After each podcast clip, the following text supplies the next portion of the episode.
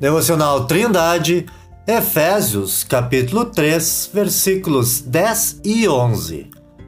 Para que, agora, pela Igreja, a multiforme sabedoria de Deus seja conhecida dos principados e potestades nos céus, segundo o eterno propósito que fez em Cristo Jesus, nosso Senhor. Nos versículos anteriores, Paulo falou a respeito de como lhe foi dada por Deus esta graça de anunciar aos não-judeus a boa notícia das imensas riquezas de Cristo e demonstrar a todos a respeito do mistério da Igreja, o povo de Deus, formado de judeus e gentios. Paulo disse que este mistério esteve escondido por Deus durante os séculos passados. Agora, o apóstolo diz que isto aconteceu para que, por meio da igreja, os exércitos angelicais nos céus conheçam a sabedoria de Deus em todas as suas diferentes formas. Do ponto de vista da cultura de Paulo, não havia divisão maior na raça humana do que entre judeus e gentios. Assim, o fato de eles poderem ser unidos radicalmente uns aos outros no corpo de Cristo pelo Evangelho faz com que a sabedoria de Deus seja demonstrada publicamente a todos os anjos criados.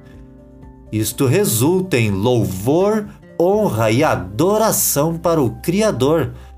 Então, o eterno propósito da igreja em trazer glória a Deus é alcançado. Tanto os anjos bons como os anjos caídos observam o desenrolar da história e os planos eternos do Criador sendo executados um a um. Eles puderam observar a queda do homem e os efeitos do pecado. Eles observaram Deus se relacionando com alguns destes homens caídos e os restaurando a comunhão consigo. Eles observaram as Escrituras sendo reveladas aos homens, livro por livro, durante um período de aproximadamente 1600 anos. Eles observaram quando Deus Filho se fez carne e habitou entre os homens, e viram-no sendo levado à cruz para morrer como um malfeitor.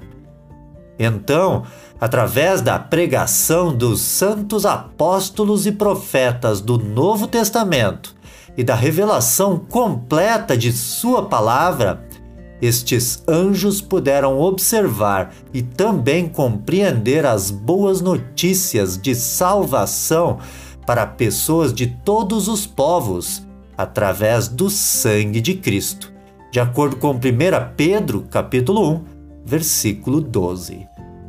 Jesus disse que quando uma alma é salva, os santos anjos de Deus se alegram, de acordo com Lucas, capítulo 15, versículo 10.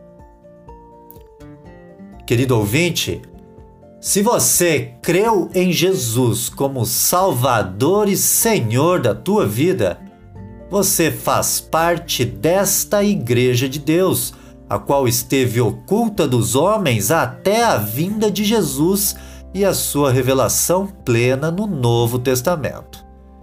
Assim, portanto, se você é um filho de Deus, você foi salvo para trazer glória ao teu Criador. Que Deus se revele para você. Tenha um ótimo dia!